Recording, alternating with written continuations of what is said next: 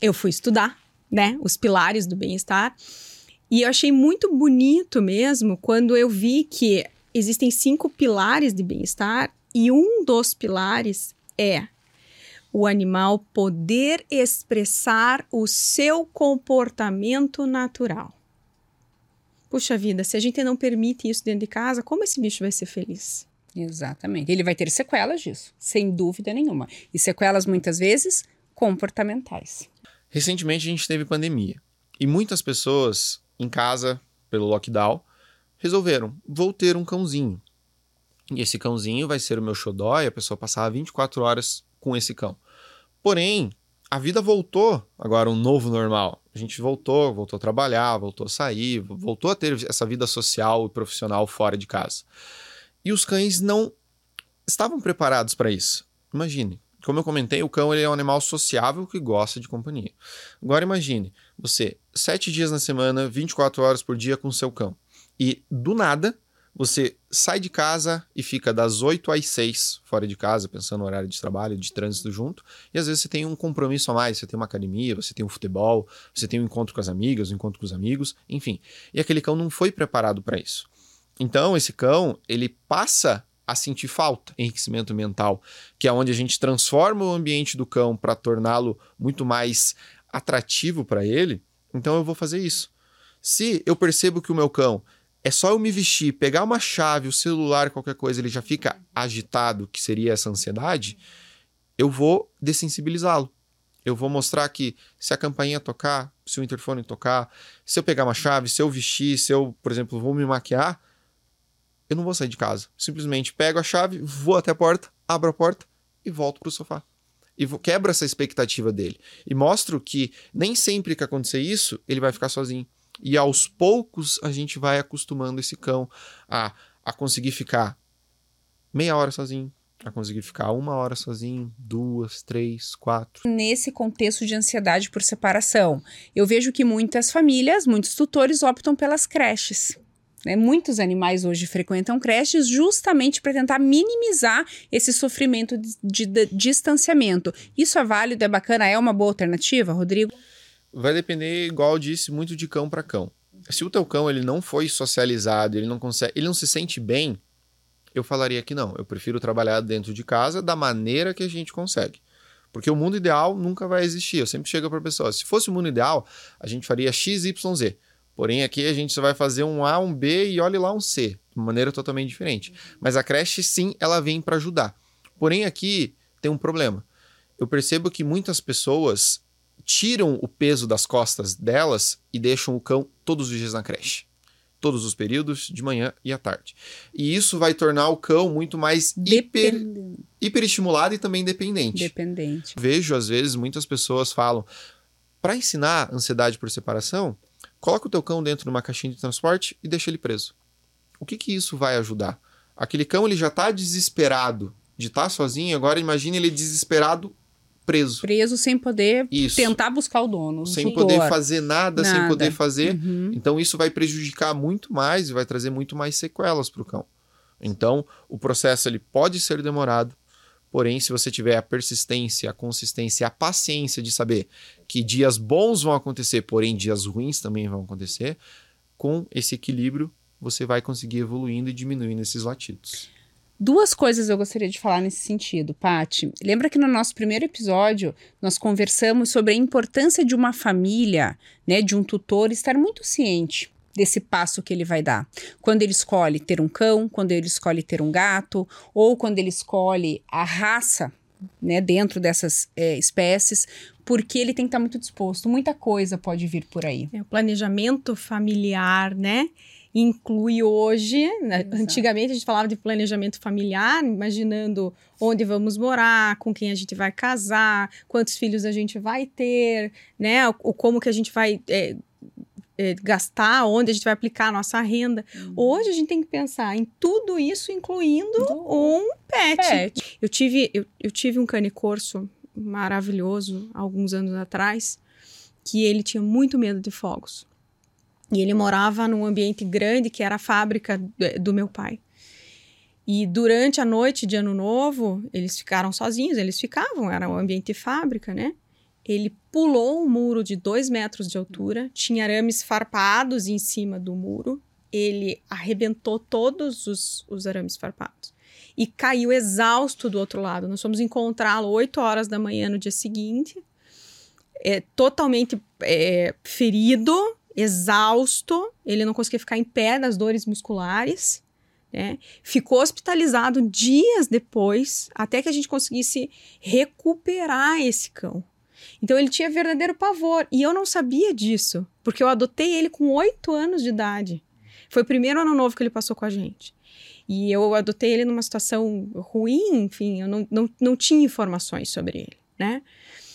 E a gente sabe que isso é relativamente comum. A gente vive isso dentro das clínicas veterinárias Sim. e a gente é frequentemente abordado pelos tutores, né?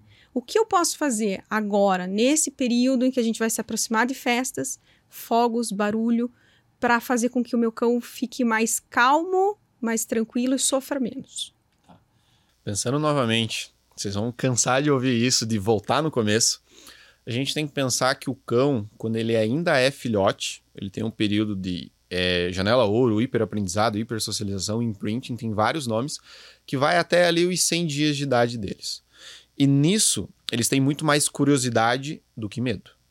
Então, ele vai querer. Ele é curioso com pessoas, curioso com outros cães, curioso com barulhos, objetos. E enquanto nós, tutores, é o nosso dever mostrar tudo isso para ele. Uhum. Então, com questão de barulhos, a gente faz uma adaptação. Então, eu vou mostrar. Adaptação também a gente pode falar com uma habituação. A gente vai mostrar barulhos de fogos, pegar o celular, colocar no YouTube, Spotify, enfim, barulhos de fogos, barulhos de caminhão de lixo, ambulância, chuva, trovão, aspirador, liquidificador, qualquer coisa que vai fazer parte da nossa rotina, a gente coloca no celular. E enquanto o, o som está acontecendo, você vai recompensando o seu cão, seja fazendo carinho ou oferecendo alguma comida. E ele vai associando esse som a uma coisa positiva. Então, esse som a gente começa longe e pequeno, baixo volume, e depois a gente vai se aproximando e aumentando esse volume. E a partir disso, o cão ele vai ficando acostumado a esses sons. Isso, trabalho preventivo. Porém, no caso no teu caso, que já veio um cão adotado oito anos e não sabia o histórico, nesse tipo de caso a gente precisa dessensibilizar. Então, um filhote, ele não é sensível ao som. Porém, já um adulto que não passou por isso, ele já é sensível, então a gente precisa fazer uma dessensibilização junto com contracondicionamento, que é algo ruim começar a associar a algo bom. Então, quando ele é filhote, um estímulo neutro que vira bom. Agora é mais difícil, então é um estímulo negativo que tem que passar por um estímulo positivo. Então a distância que a gente percorre aqui é muito maior. Então nesses casos é deixa o celular longe, baixinho, com o som e vai acostumando o seu cão, fazendo carinho. Existem alguns brinquedos recheáveis que a gente recheia, seja com comida é, pastosa, é, enfim, tem vários tipos, até comida é, ração mesmo, grão, ou passa uma, uma alimentação natural, e o cão vai comendo enquanto o som está tocando. E aqui a gente vai aproximando esse som e o cão vai se acostumando, e a gente sempre tem que ir no limiar do cão. Se você percebe que o seu cão está desconfortável com aquela situação, mesmo comendo, você para e volta um passo. Vai aproximando, aproximando, até que ele consiga sentir isso. Daí vocês podem perguntar, Rodrigo, o som do celular às vezes não dá aquela sensação do ao vivo do que está acontecendo. Então você pode aumentar. Passou do celular, joga para uma, uma televisão, joga para uma caixinha de som e vai aumentando, aumentando, aumentando.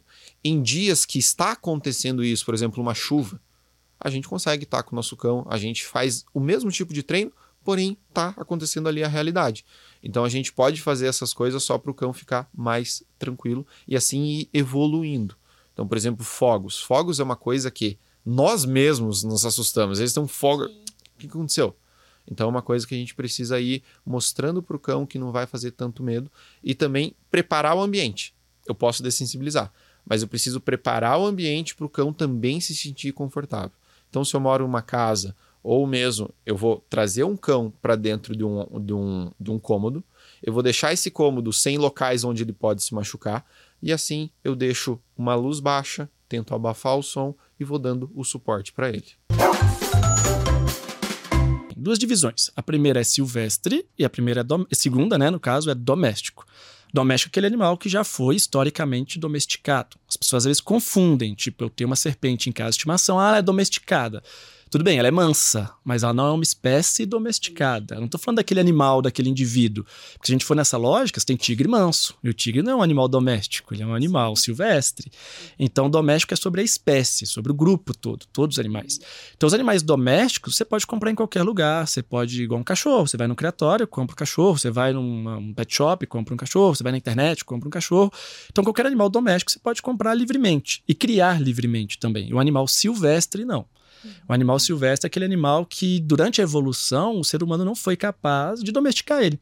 Então, que ele não conseguiu criar características, tanto físicas quanto comportamentais, que caracterizam ele como animal doméstico. Então, uma serpente, ela é silvestre, um papagaio, ele é um animal silvestre. No Paraná, a gente tem hoje a portaria 246 do IAT, antigo IAP, né, Instituto Ambiental do Paraná, que diz esse animal é doméstico, esse animal é silvestre, e aí você consegue ter uma noção do que, que a lei diz.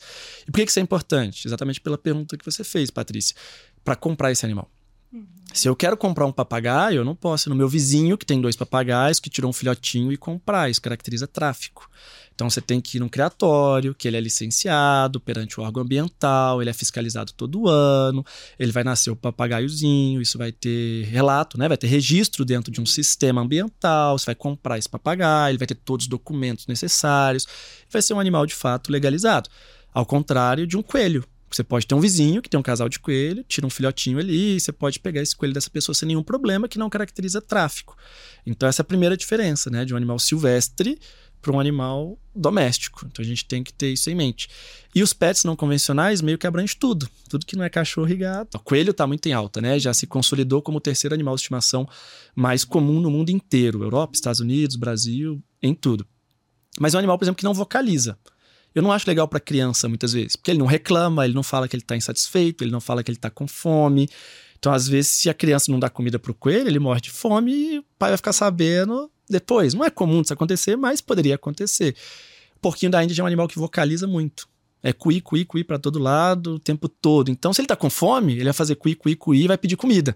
Então, o pai vai saber que a criança, às vezes, não pôs comida pro bicho. Se a pessoa tá apertando demais, tá incomodando muito o animal, ele vai reclamar. Então, para criança, porquinho da Índia é um animal que é bem interessante para criar esse senso de responsabilidade, por aí vai. Então, você tem uma demanda de um animal de estimação, o que, que você quer? O que, que você espera desse animal? O que, que você quer de retorno afetivo e tudo mais? E conseguir lidar isso com a sua demanda é pós-responsável. Eu tinha calopsitas no passado, um casalzinho de calopsita que acabou é, é, cruzando, tendo filhote, a gente cuidou, uma graça. E aí a minha irmã recentemente é, adquiriu um, dois, que a gente não sabe se é casal, né? Mas dois, dois é, calopsitas. E aí eu pedi pro André uma consultoria. Eu falei, André, dá uma orientação para nós, porque eu cuidava de um jeito que eu achava que era certo. Mas com informações oriundas do aviário, do pet shop, daquela informação que a gente capta ali na internet. E aí foi muito legal, porque ele entregou um documento, né? Atendeu as calopsitas e tudo mais, e entregou um documento com todas as informações tintim por tintim com os cuidados que nós deveríamos ter, no caso, né, minha irmã, com esses animais. É sobre isso.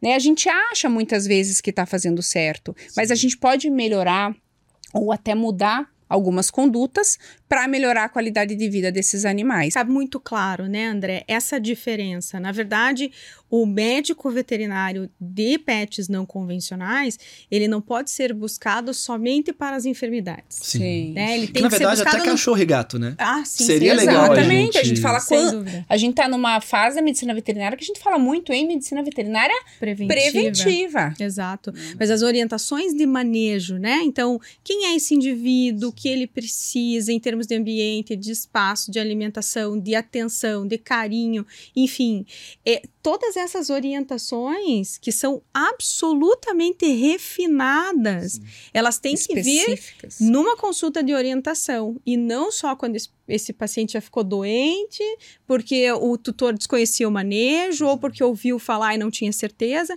E é óbvio, né, que quando as pessoas fazem, elas fazem fazendo o seu Sim. melhor. Porque tem uma pergunta muito importante, né? E eu sei que é preocupação justamente dessas pessoas que levantam a bandeira, né? De que Silvestres não é pet. E se uma pessoa resolveu comprar uma serpente, ter em casa e comprou de um criatório licenciado, tem a documentação, mas essa pessoa não cuida da forma adequada?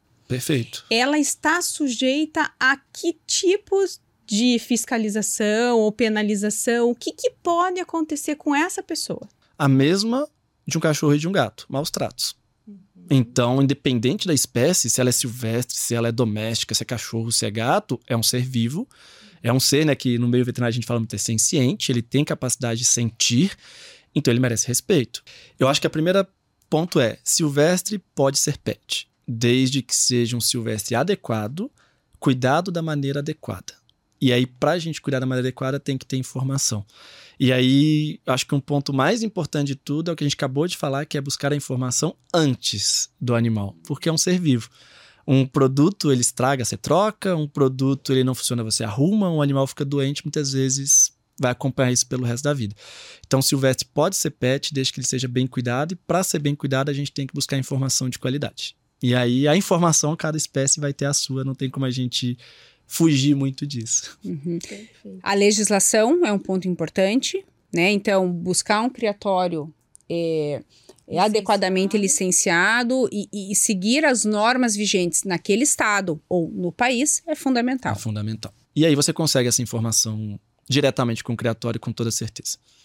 E o terceiro ponto, considere o médico veterinário antes do seu animal ficar doente, porque esse médico veterinário especializado é capaz de te ajudar, de te auxiliar, de te orientar com relação ao manejo do dia a dia, para que esse pet viva mais e, melhor.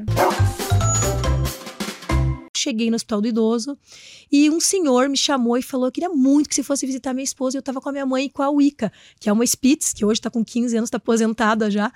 E ele falou que queria muito que você chegasse. Só que ela tem uma doença degenerativa grave e ela não se mexe mais. Ela só consegue piscar. Quando ela tá feliz, ela me mostra piscando. Então, assim, estágio terminal. E aquele esposo ali do lado, né, com todo aquele cuidado. expectativa. E a gente foi. E aí, quando eu cheguei perto, ele falou: Você pode encostar o pelinho no rosto dela? Quando eu cheguei perto, gente, ela sorriu. E a gente chorou. Então foi algo que me marcou muito, né? Porque até me emociono quando eu lembro, porque eu vi aquele esposo que estava em sofrimento, s- né? Ficar por alguns minutos feliz porque conseguiu um sorriso, né? Ah, meu Precisam, Deus. inclusive, tomar medicação. E eles acabam tomando. Estudos comprovam isso, que as pessoas que têm um animal vivem mais quando tem algum tipo de doença, porque elas tomam o remedinho na hora certa. Aham. Porque elas têm a responsabilidade de cuidar daquele ser. E isso tem a ver também com redução de taxa de suicídio. Existe Exatamente. dado científico mostrando nesse trabalho. Nesse Ele falava trabalho, uma sim. história também que a pessoa falou: eu estava numa situação muito difícil da depressão, no fundo do poço, e eu pensei, né, em tirar a minha vida. Eu não fiz isso porque eu olhei para o meu bicho e pensei. Quem vai cuidar dele? Porque os animais realmente foram inseridos nesse mundo como instrumentos da nossa conexão com o divino. Então Deus criou a natureza, criou o nosso planeta lindo, da melhor forma, com a maior perfeição, para colocar nele as melhores criações. E essas melhores criações são seres humanos e os animais. E a gente consegue fazer essa interação, né? Pirâmide, ambiente, humano, animal, de ligação com Deus, quando nós estamos todos conectados. Sim. Então, realmente, eles são presentes. Mas realmente, porque eu sei que essa conexão é mágica, é benéfica, faz bem para todo mundo que está envolvido e ajuda a curar. Né? Hoje a gente tem exemplos claros disso, comprovação científica, que eles nos ajudam a melhorar cada dia, né? A evoluir e curar, né? Através do amor, da, da empatia, de tantas coisas, né?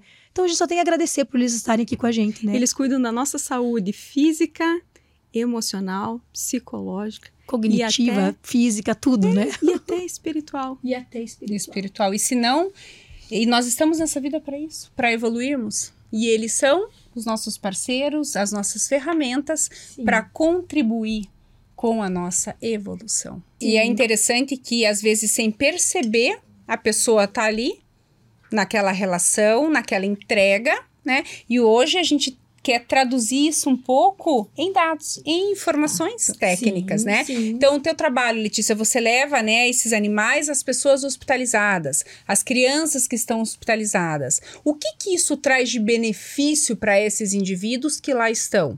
Muitas vezes longe da família, sentindo dor, sentindo medo, angústia, né? Então, naturalmente, quando entra um animal ali naquele ambiente hospitalar, naquele quarto, naquela enfermaria, quebra-se todo aquele clima. Né? Fala um pouquinho sobre isso. Ótima pergunta, Rebeca. É, as pessoas perguntam muito para mim: por que você faz isso?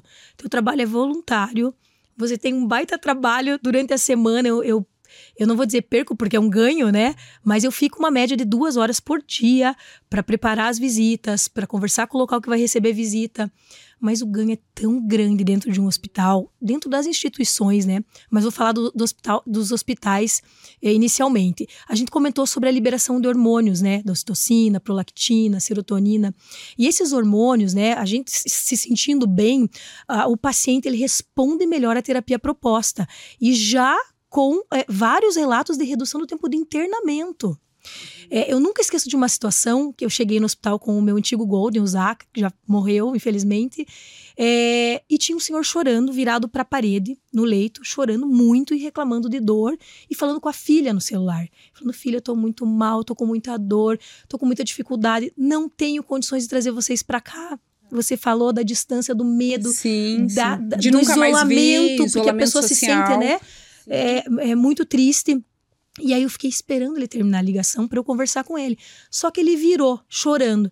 E ele virou, e quando ele virou e me viu com o Zaca, ele soltou o telefone, saltou daquele leito e veio abraçar e falou: Eu não acredito que tem um cachorro que veio me visitar. Olha Porque eles se sentem únicos naquele momento.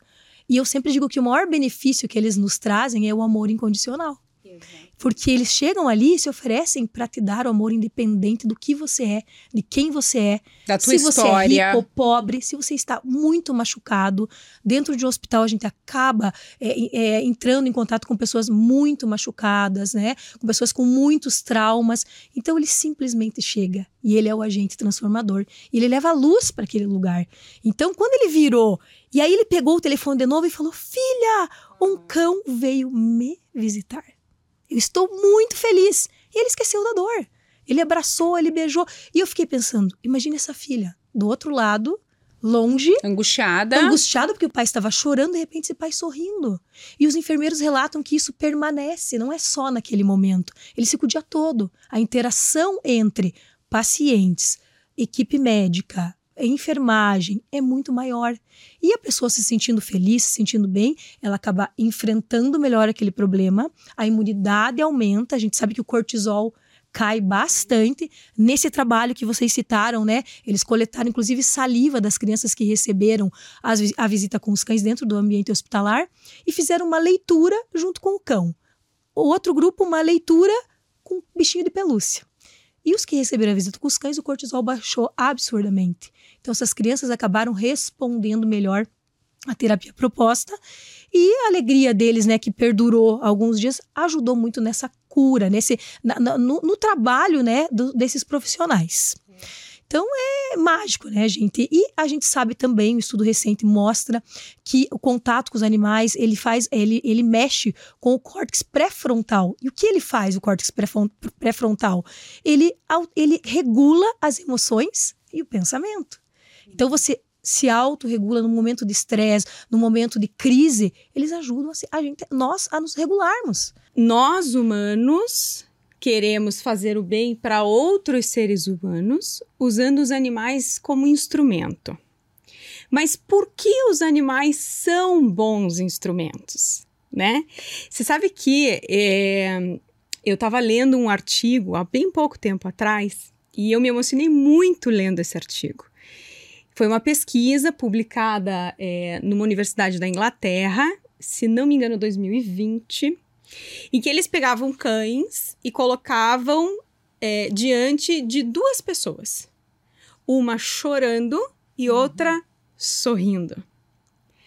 E os cães, eles iam sempre para as pessoas chorando e faziam qualquer ação para distrair a pessoa, para chamar a atenção da pessoa, para fazer a pessoa sair daquele estado de tristeza.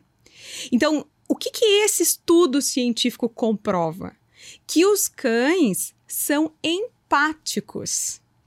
Os cães, eles percebem os nossos sentimentos, eles percebem não só por cheiros, é, pelas nossas reações, pelos nossos movimentos, mas eu acredito muito em sintonia, em vibração, Uhum. em energia. Exatamente. E eles conseguem captar da gente, né, esses sentimentos e eles, no meu entender, foram criados por Deus justamente para que eles estejam na nossa vida com a capacidade de nos trazer para novamente o centro e os bons sentimentos, para nos trazer equilíbrio.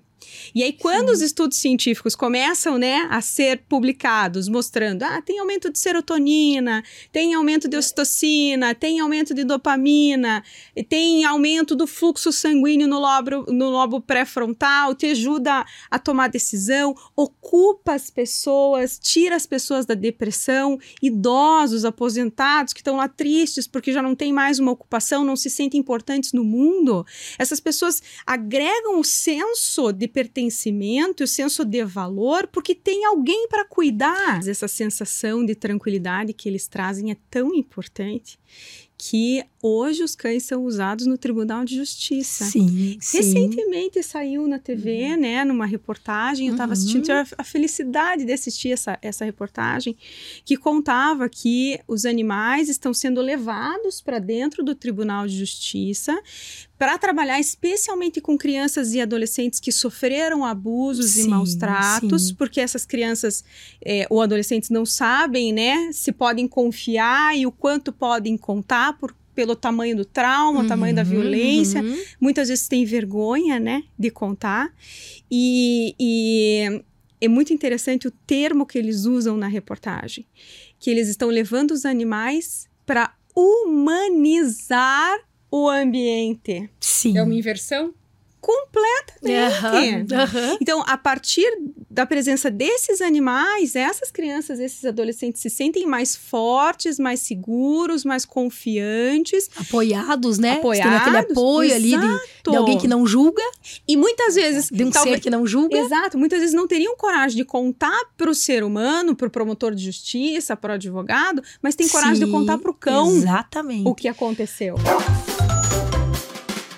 Mas aí esse, esse conhecimento de que a dieta natural é, pode ser bem mais benéfica do que uma dieta comercial foi entrando na cabeça dos especialistas também. E daí essa indicação começou a vir dos especialistas e hoje é o que eu mais atendo. Então, assim, o que eu mais atendo, com certeza, são casos dermatológicos ou de transtornos digestivos.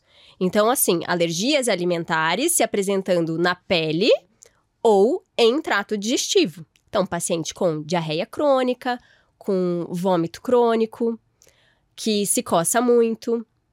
Atendo muito paciente obeso também, muito, muito, muito. E na maioria das pessoas, na maioria das vezes, o legal é que o paciente obeso, é, a pessoa vem é, ávida por aquela mudança, porque ela sabe que com a dieta natural vai ser muito mais fácil perder peso. E ela já entendeu que o excesso de peso vai fazer o cachorro viver muito menos. E com mais sofrimento, porque é um cachorro, às vezes, que tem problema articular, Sim, degenerativo, exatamente. né? Que tá com fígado, com esteatose hepática, que o ser humano, isso é super comum. Olhem para os seus animais e passem a entender se eles estão acima do peso e todas as complicações que nós, seres humanos, temos. Eles também têm. Isso é fato. Sim. Então, eles têm sobrecarga de articulação, eles têm o acúmulo de gordura, especialmente em fígado, Sim. que atrapalha as funções metabólicas, é, interfere na vesícula biliar, Sim. no acúmulo, né? E é, as células adiposas, elas ficam liberando mediador inflamatório infinitamente. Então, são animais que são inflamados e têm uma tendência de qualquer. é, qualquer coisinha gera uma mega inflamação. Então é aquela. É, a, a faísca que falta, assim, sabe? Uhum. O estupim. Isso, pro quadro piorar muito. E às vezes a pessoa não tem muito essa noção, né? Que o cachorro tá com sobrepeso e tal, mas aí na consulta eu, eu, eu aviso a, né, a pessoa que o cachorro está com sobrepeso, já faço uma dieta um pouco hipocalórica. E de- quando o cachorro dá aquela desinchada, eu não tô nem falando perder peso, é, dá uma desinchada. Nossa, o mood do cachorro co- muda completamente. Ele fica muito mais feliz, muito mais disposto. E daí, daí que a pessoa enxerga que tinha algo errado. É, Mas isso a gente pode perceber na gente. Se a gente passa por alguns dias de uma dieta mais desequilibrada, Sim, açúcar. real. Não é porque eu gosto de cozinhar, não é porque eu tenho tempo de cozinhar, não é porque o meu cão aceita bem essa dieta natural que eu vou fazer sem uma supervisão. E quando há uma enfermidade envolvida, a maior necessidade ainda de que a gente faça muito bem planejado. Então a gente estava comentando agora há pouco, né, Renata, é, dentro do episódio, a importância de eu saber, né, fazer uma dieta caseira, dar aquele primeiro passo na transição, como você comentou, mas entender que a gente vai muito além disso. E, e ainda mais, né? Não é só saber misturar os ingredientes, tem as suplementações, né? Exatamente. Então é muito comum os pacientes que recebem a dieta natural receberem suplementos vitamínicos, é verdade, né? Sempre eles têm que receber, né? É, aquelas diretrizes nutricionais que as fábricas de ração têm que seguir, os nutricionistas também têm que seguir, né? Então eu também tenho que atingir essas métricas, né? E é, com uma dieta cozida, por exemplo, um grande déficit, cálcio, por exemplo, né? Eu tenho que suplementar. E tem algumas coisas que o corpo é absolutamente matemático. Se não ingere cálcio, ele vai tirar de reserva. Dieta comercial tem tipos de qualidades diferentes e não é baseada só no teor de proteína, mas também na qualidade dos ingredientes selecionados. Exatamente. E mesmo essa dieta comercial, talvez com um olhar crítico do nutrólogo, possa ainda melhorar os índices nutricionais, as suplementações, para que esse animal então receba né, macro e micronutrientes de maneira ainda mais acertada, mais Uhum. aprimorada, melhorada. Sim. Quero fazer dieta em casa. Vou fazer de forma aleatória? Não! É, Pode até começar. Ponto Dieta um. natural precisa ser suplementada. Perfeito. Ponto 2. Dieta comercial tem tipos de qualidades diferentes e não é baseada só no teor de proteína, mas também na qualidade dos ingredientes selecionados. Exatamente. E mesmo essa dieta comercial, talvez com um olhar crítico do nutrólogo, possa ainda melhorar os índices nutricionais, as suplementações, para que esse animal então receba né, macro e micronutrientes de maneira ainda mais acertada, mais Uhum. aprimorada, melhorada. Sim. Quero fazer dieta em casa. Vou fazer de forma aleatória? Não! É, Pode até começar, mas não vai dar continuidade dessa forma. Tem que constar um nutrólogo. Meu pet é doente, ele precisa de uma dieta específica. Se ele não comer isso, então eu não posso dar mais nada. Não, sempre tem opção, sempre tem o plano B. Saco vazio, não para em pé. Então, ficar sem comer é que não pode ser uma opção. Exatamente. Especialmente nos pacientes internados, lembrei disso. Né? Nós não falamos de paciente internado, do quão é importante você ter o seu animal, se necessário for, internado, sobre os cuidados né, de, de um é, estabelecimento veterinário e averigue se ele está recebendo nutrição de forma adequada, porque isso vai contribuir para ele se recuperar de maneira mais rápida. Mais rápida é melhor. Tem hospitais aqui em Curitiba que já têm dietas específicas, feitas, dietas naturais específicas para cada paciente. Então, saiu já daquele padrão que, ah, tem essa aqui é a comida do paciente internado e todo mundo come a mesma coisa? Não. Não. Uhum. Isso é perfeito. Outro ponto importante: não existe é, o que é melhor para a saúde oral, para prevenção de placa bacteriana, de acúmulo de placa, de tártaro, se é alimentação natural ou a alimentação comercial depende do hábito mastigatório do paciente e da predisposição que ele tenha a acumular placa bacteriana. Deve ser avaliado individualmente, comparado ele sendo é, controle dele mesmo que a gente Isso, fala, exato. né? Então Uhum. ele fica, ele acumula menos ou acumula mais com um, um alimento ou um outro tipo de alimento? Uhum. Eu acho que uma última ideia é sobre o herói ou o bandido, que foi o que a gente respondeu lá no comecinho do episódio. Existe um bandido nessa história? Não existe. É possível deixar a dieta comercial ótima e melhorada, é possível fazer um mix feeding, né, que é a mistura da ração com a comida, e é possível fazer a comida. Então, cada uma vai se encaixar melhor na vida do animal e da família. A gente comenta que são os anticoncepcionais, pessoal, que Uhum. são totalmente contraindicados, porque o, o perfil de ação do anticoncepcional nos cães, na- nas cadelas e nas gatas é bem diferente do anticoncepcional usado para a mulher. Exato. né? É fato, já é notório, evidências científicas inúmeras, de que o uso de contraceptivos em cadelas e gatas são causadores de câncer. Exato.